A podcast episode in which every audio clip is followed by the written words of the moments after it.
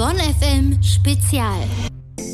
Mit Michael Ruttermann und Matthias Fromm. Herzlich willkommen. Ihr wisst es natürlich alle. Dieses Jahr 2021 ist Superwahljahr und der Höhepunkt dieses Wahljahres rückt immer näher. Am 26. September ist Bundestagswahl. Zusammen mit unserer Kollegin Marso Günther sprechen wir deshalb im Vorfeld der Wahl mit den verschiedenen DirektkandidatInnen hier im Bonner Wahlkreis und fragen zum Beispiel, wie genau sie sich eigentlich im Bundestag für Bonn einsetzen wollen. Heute sprechen wir mit Katrin Ulich. Sie kandidiert für die Grünen und ist aktuell Büroleiterin und wissenschaftliche Referentin bei Oliver Krischer, dem stellvertretenden Vorsitzenden der Grünen Bundestagsfraktion. Bonn FM.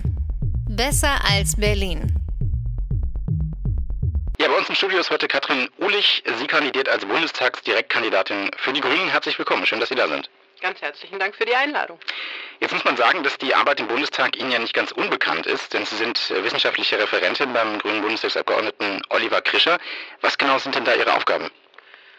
Das ist sehr unterschiedlich. Ich bereite Termine vor, ähm, schreibe politische Initiativen, die Herr Krischer äh, ins Auge gefasst hat, formuliere Fragen oder unterstütze ihn ähm, bei Terminen, indem ich mitgehe und äh, auch da meinen Eindruck ihm dann schildere. Das ist sehr divers und macht mir sehr, sehr viel Spaß.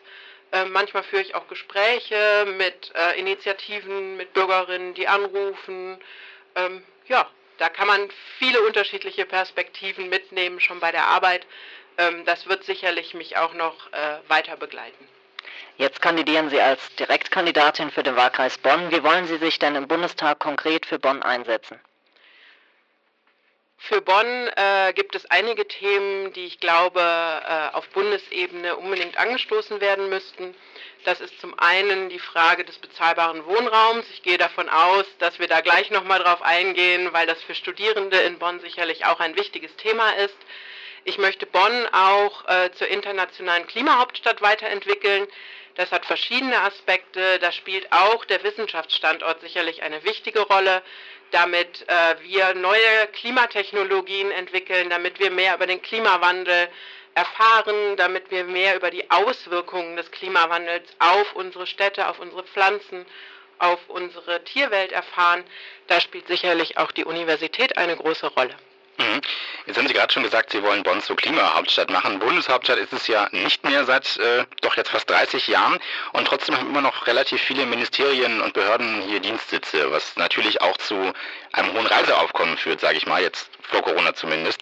Ist das noch zeitgemäß, gerade eben auch aus Klimaschutzgründen, wenn hier irgendwie ganz viele Beamtinnen immer hin und her reisen zwischen Bonn und Berlin? Also zum einen ist es ja so, dass wir gerade in der Corona-Pandemie mitbekommen haben, wie es auch anders geht, durch digitale Formate, durch äh, Videokonferenzen, durch Telefonkonferenzen ist es, glaube ich, normaler geworden, dass Menschen an unterschiedlichen Orten sitzen und nicht mehr in einem Besprechungsraum.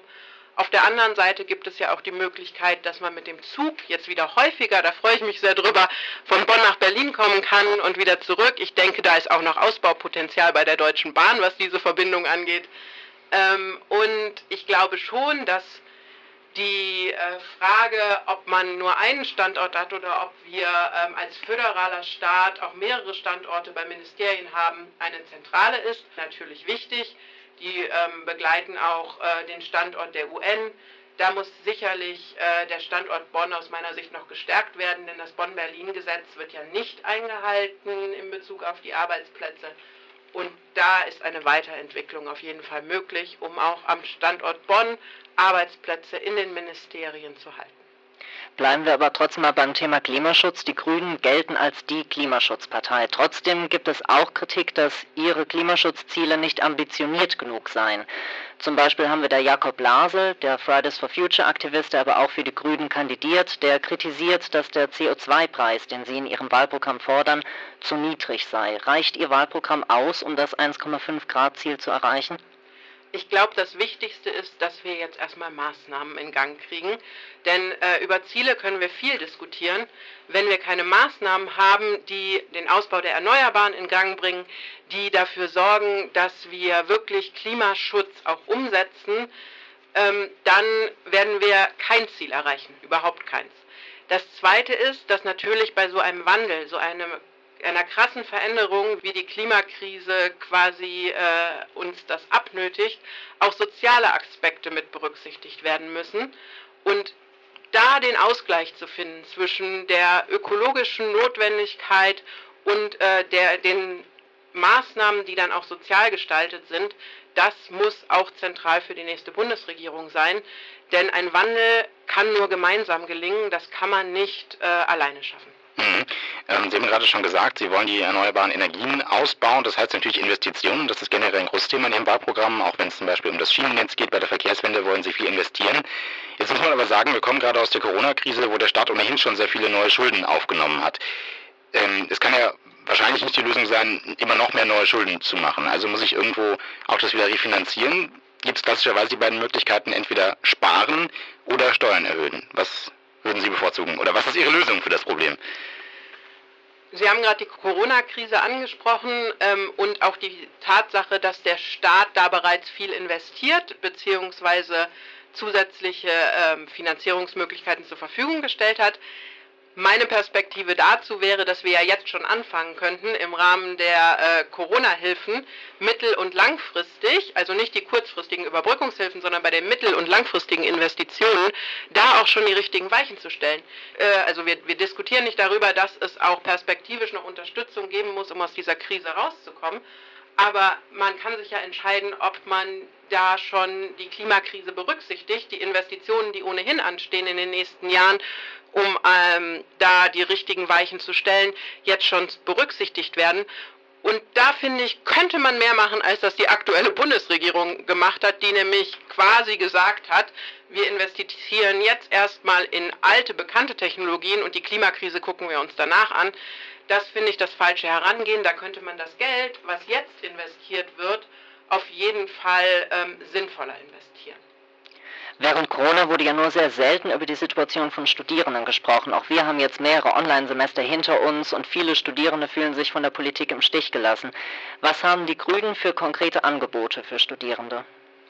Also das eine ist, dass während jetzt die Corona-Pandemie noch läuft, eigentlich unkomplizierte Unterstützung für äh, Studierende geboten wäre ähm, und dann perspektivisch natürlich auch eine Unterstützung für Studierende im Hinblick auf äh, BAföG erfolgen sollte. Wir äh, möchten das BAföG weiterentwickeln bzw. da ein neues System entwickeln von einer Grundsicherung für Studierende und Auszubildende, die ähm, dann zusätzlich, also zunächst einmal jeder Studierende ähm, selber bekommt einen Anspruch darauf hat und dann zusätzlich in Ergänzung gegebenenfalls noch Unterstützung erfolgen kann, wenn die familiäre Situation so ist, dass das notwendig ist.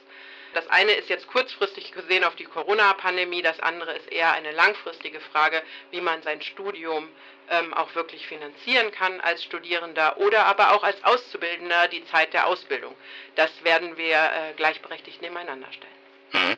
Ein anderes Thema, was gerade für Studierende, aber auch für Auszubildende natürlich ähm, ein, wichtiges Thema ist, haben Sie gerade eben schon angesprochen, die Frage nach bezahlbarem Wohnraum, gerade in größeren Städten. Äh, Sie als Grüne wollen deshalb einen bundesweiten Mietendeckel einführen. Jetzt muss man aber sagen, dass in Berlin eine solche Regelung ja im April erst kassiert worden ist vom Bundesverfassungsgericht und dass es auch mehrere juristische Gutachten gibt, die sagen, dass auch ein Mietendeckel auf Bundesebene verfassungsrechtlich zumindest mal sehr problematisch wäre. Ähm, fordern Sie da also etwas, was auf dem Boden unserer Verfassung eigentlich gar nicht um? Wie sieht das aus? Zunächst einmal ähm, ist es so, dass wir nicht einen bundesweit einheitlichen Mietendeckel einführen möchten, sondern die Möglichkeit schaffen möchten auf Bundesebene, dass Mieten ähm, gedeckelt werden können. Das ist was anderes. So wie ich das Urteil äh, verstanden habe, ist es so, dass nicht die Regelung an sich kritisiert wurde, sondern die ähm, Gesetzgebungskompetenz des Landes ohne ähm, eine Regelung, entsprechende Regelung auf Bundesebene ähm, quasi dazu geführt hat, dass das Urteil so ergangen ist, wie es ergangen ist. Ähm, neben der Frage des Mietendeckels haben wir ja noch andere Punkte, die Sie sicherlich auch wahrgenommen haben, unter anderem ähm, eine Entfristung der Mietpreisbremse, der, der Frage, ähm, wie diese weiterentwickelt werden kann, ähm, mehr Mittel von Bundesebene für geförderten und sozialen Wohnraum.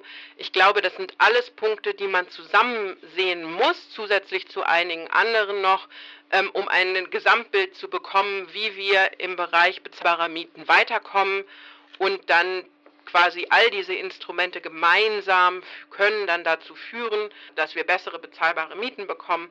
Und ich glaube, für Bonn ist auch noch interessant, das ist ein Punkt, der mir immer wieder begegnet.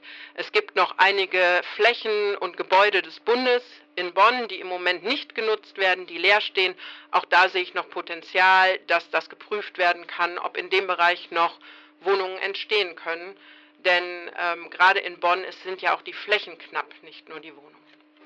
Bei der Wohnungssuche haben es aber nicht nur Studierende schwer, bei der Wohnungssuche zeigt sich auch ganz offen der Rassismus in unserem Land. Erst vor kurzem hat zum Beispiel Radio Bremen herausgefunden, dass die Bremer Wohnungsbaugesellschaft Menschen diskriminiert, indem sie die BewerberInnen in Kategorien wie KT für Kopftuch einteilt.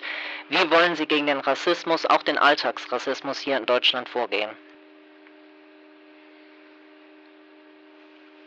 Gezielt vorgehen, glaube ich, also gesetzliche Rahmenbedingungen gibt es viele. Ich bin mir auch relativ sicher, ohne jetzt das Gesetz benennen zu dürfen, dass solches Vorgehen äh, nicht zulässig ist, sondern dass man ähm, gerade in Behörden zum Beispiel ähm, solche, solche Kommentierungen eben nicht zulässig sind, rein gesetzlich. Ein anderer Punkt ist, dass ähm, man sicherlich mehr Aufmerksamkeit schaffen muss. Ich glaube, dass vielen Leuten ähm, nicht bewusst ist, dass bestimmte Dinge rassistisch sind. Und wir brauchen dafür einen offenen Diskurs in der Gesellschaft. Und natürlich müssen alle Gesetze und Regelungen auf den Prüfstand, ob eventuell Diskriminierung dadurch ausgelöst wird, ähm, dass das gezielt gemacht wird, kommt vor, extrem und nicht richtig. Aber ich glaube, wir können nur als Gesellschaft dahin kommen, äh, wenn wir darüber reden und Transparenz schaffen, wenn wir offen solche Punkte ansprechen, ähm, dass dafür auch eine Sensibilisierung herrscht und dann auch eine entsprechende Praxis einfach nicht mehr toleriert wird. Hm. Ähm, ein, ein, anderes gesellschaftliches Thema, das zeigt sich, wenn wir von Deutschland mal weggucken auf die europäischen Außengrenzen. Ähm, seit vielen Jahren sterben da immer wieder Menschen, zahlreiche Menschen, muss man sagen, bei dem Versuch der Flucht über das Mittelmeer. Äh, nicht erst seit Moria ist das bekannt, aber ich denke, die Schlagzeilen vom letzten Jahr sind uns alle noch in Erinnerung. Und äh, seitdem haben sich ja die Zustände auch nicht wirklich verbessert. Die Europäische Union findet da bisher sehr wenig Antworten drauf. Was sind die Antworten der Grünen auf dieses Problem? Die sind vielfältig. Ich würde einfach mal ein paar herausgreifen. Ähm, das eine ist, dass wir Zuwanderung nach Deutschland ermöglichen müssen, dass wir ähm, eine Möglichkeit schaffen müssen, dass Leute sicher und ähm, innerhalb der gesetzlichen Rahmenbedingungen einen Asylantrag in Deutschland stellen können. Wir möchten ähm, die Möglichkeit, Asylanträge zu stellen, europäisch organisieren.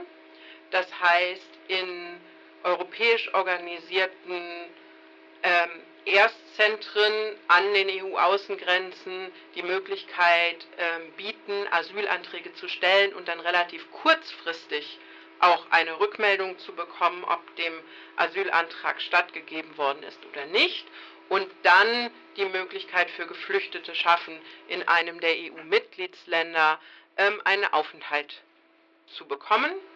Ähm, ein anderer Punkt ist, dass wir Regelungen schaffen wollen, wie Menschen, die aktuell in Deutschland nur geduldet sind, die einen Arbeitsplatz haben, die Teil dieser Gesellschaft geworden sind, die in Deutschland ihr Zuhause gefunden haben, dann auch die Möglichkeit bekommen, langfristig hier zu bleiben mit einer Arbeit, entsprechenden Arbeitserlaubnis, mit einem entsprechenden Aufenthaltstitel. Denn äh, langfristige Duldungen, die immer wieder verlängert werden, führt zu Unsicherheit bei den Personen selber und ist ähm, aus meiner Sicht, ähm, da sind dringend Handlungen notwendig, Rahmengesetzgebung notwendig, damit diese Menschen auch eine Bleibeperspektive dann in Deutschland haben. Mhm. Äh, Perspektive und Deutschland ist ein gutes Stichwort. Schauen wir doch zum Ende vielleicht mal einen Ein kleiner Blick in die Glaskugel. Wie stellen Sie sich persönlich die Zukunft von Deutschland nach Corona vor? Wird es eine vielbeschworene Rückkehr zur Normalität geben oder wird sich unser Land stark verändern, vielleicht auch verändern müssen? Also Normalität ist ja immer das, was man gerade erlebt. Ich glaube, wir haben uns immer schon verändert. Ich glaube aber auch, dass gerade die Klimakrise uns dazu zwingt, weitere Veränderungen vorzunehmen. Ich glaube aber auch, dass man die gestalten muss, gemeinsam gestalten muss, ähm, dass wir nicht einfach abwarten können und jetzt nach äh, der Corona-Pandemie zu etwas zurückkehren, ähm, was wir dann für eine gewisse Zeit vielleicht aufrechterhalten können und dann zwingt uns die Klimakrise dazu, alles sehr kurzfristig ähm, zu verändern, sondern dass wir nach der Corona-Pandemie anfangen müssen, uns darüber zu unterhalten, wie wir die Maßnahmen zur Bekämpfung der Klimakrise dann auch wirklich umsetzen können. Ähm, wobei nach der Corona-Pandemie ist so eine Sache. Es ist ja weiterhin unklar, wann die eigentlich zu Ende ist. Im Prinzip müssen wir jetzt schon anfangen mit den Veränderungen und was dann unser Leben nach der Pandemie, mit der Pandemie angeht, ähm, das werden wir sicherlich sehen. In diesem Jahr haben die Grünen auch zum ersten Mal eine eigene Kanzlerkandidatin aufgestellt, sind also mit im Rennen ums Kanzleramt. Wenn es die Grünen in die Regierung schaffen sollten, mit wem würden Sie am liebsten eine Koalition bilden? Ich kämpfe für starke Grüne, weil ich davon überzeugt bin, dass äh, nur wir die Antworten auf die Klimakrise haben, wir da motiviert sind, die Veränderungen anzustoßen, sowohl aus ökologischer Perspektive als auch aus sozialer und ähm, hoffe darauf, dass wir starke Grüne nach der Bundestagswahl haben äh, und zusammen mit Annalena Baerbock dann schauen können, mit wem wir diese Ziele am besten umsetzen können in einer zukünftigen Regierung. Dann sind wir damit am Ende unseres Gesprächs angelangt. Vielen Dank, Frau Urlich, dass Sie sich die Zeit genommen haben. Ganz herzlichen Dank für die Einladung.